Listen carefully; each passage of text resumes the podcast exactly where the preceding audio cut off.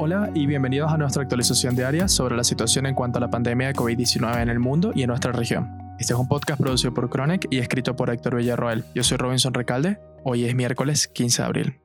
A nivel mundial, se cuentan 2.077.750 casos confirmados, incluyendo los 79.844 casos nuevos diagnosticados en la jornada. Las cifras de mortalidad ascienden a 134.337 decesos, de los cuales 7.702 fueron diagnosticados el día de hoy.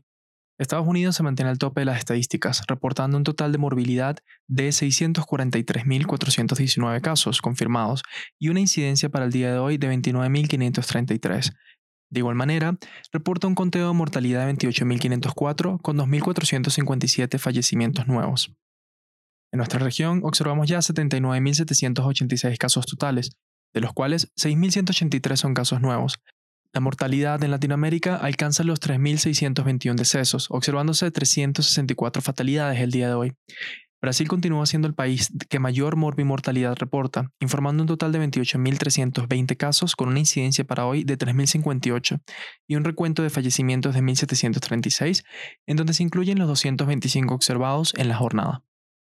El día de ayer, Perú superó el umbral de los 10.000 casos, reportando hoy una prevalencia de 11.475 casos confirmados de COVID-19, reportándose 1.172 casos nuevos. Aruba reportó hoy su primer deceso a causa de COVID-19. Se trataba de una paciente de 79 años que se encontraba hospitalizada. En noticias globales, Corea del Sur ha reportado un número relativamente alto de personas que, luego de ser dadas de alta tras haber padecido COVID-19 y dar negativo en las pruebas de seguimiento, han dado positivo en nuevas pruebas e incluso han desarrollado síntomas de la enfermedad. Esta situación ha presentado una nueva pregunta tanto como la comunidad científica como para todos en general. ¿Se trata de segundas infecciones en todas estas personas o más bien estamos observando una reactivación de la infección previa? Corea del Sur ha sido celebrada en comunidad internacional por su respuesta a la pandemia. A pesar de haber reportado su primer caso el 20 de enero, la nación asiática ha mantenido sus estadísticas comparativamente bajas a otras naciones que reportaron sus primeros casos en fechas similares. Al día de hoy, el país cuenta con 10.591 casos, con un promedio de 20 casos nuevos por día y 225 fatalidades. El sistema de salud surcoreano parece también haberse adaptado mejor que el promedio de la pandemia, reportando una tasa de mortalidad de 1.95%, cifra bastante menor que el 4.34% de promedio mundial reportado por la OMS. Sin embargo, es precisamente esta refrenada diseminación de la enfermedad la cual levanta preocupación en cuanto al número de pacientes en los que la infección ha resurgido. Si se tratase de un país con una mayor prevalencia del nuevo coronavirus, 116 pacientes no parecería un número alto, pero al mirarlo bajo el contexto del comportamiento de la enfermedad en Corea del Sur, ciertamente levanta sospechas sobre el porcentaje de la población que podría experimentar la infección de nuevo después de haber pasado los controles médicos de recuperación.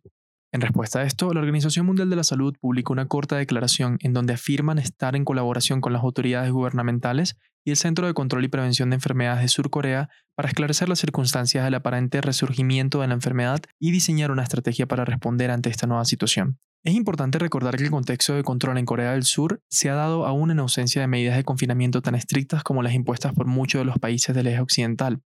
Hasta ahora, se han propuesto dos teorías que buscan explicar este fenómeno y si se podría presentar en estas comunidades. La primera sostiene que podrían tratarse de falsos positivos de la prueba. Sin embargo, esta teoría no parece explicar la totalidad de los casos, ya que un falso positivo no explicaría a los pacientes que indudablemente han desarrollado la enfermedad nuevamente.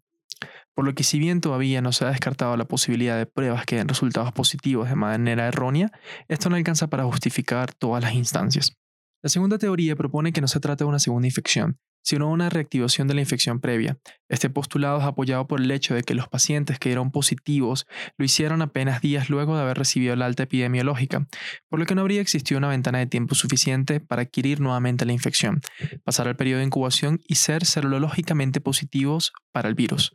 En el caso de la segunda teoría, sería de interés para la comunidad científica entender cómo se comporta la inmunidad ante el virus en estas personas, pues hasta ahora se tenía como un supuesto aceptado que luego de la infección los pacientes recuperados serán inmunes, por lo menos por un periodo corto de tiempo. En vista de esta nueva información proveniente de Corea del Sur, es pertinente aclarar las dudas al respecto para poder emitir recomendaciones de salud pertinentes, sobre todo en aquellos países que comienzan a contemplar la reanudación de sus actividades o la autorización para la circulación y el trabajo de personas recuperadas del COVID-19. Con esto llegamos al final de nuestra actualización diaria. Recuerden acompañarnos este domingo para el especial de fin de semana, en donde estaremos discutiendo con más detalle otro de los aspectos de esta pandemia. Recuerden protegerse ustedes y a sus familias. Les hablo Robinson Recalde. Hasta mañana.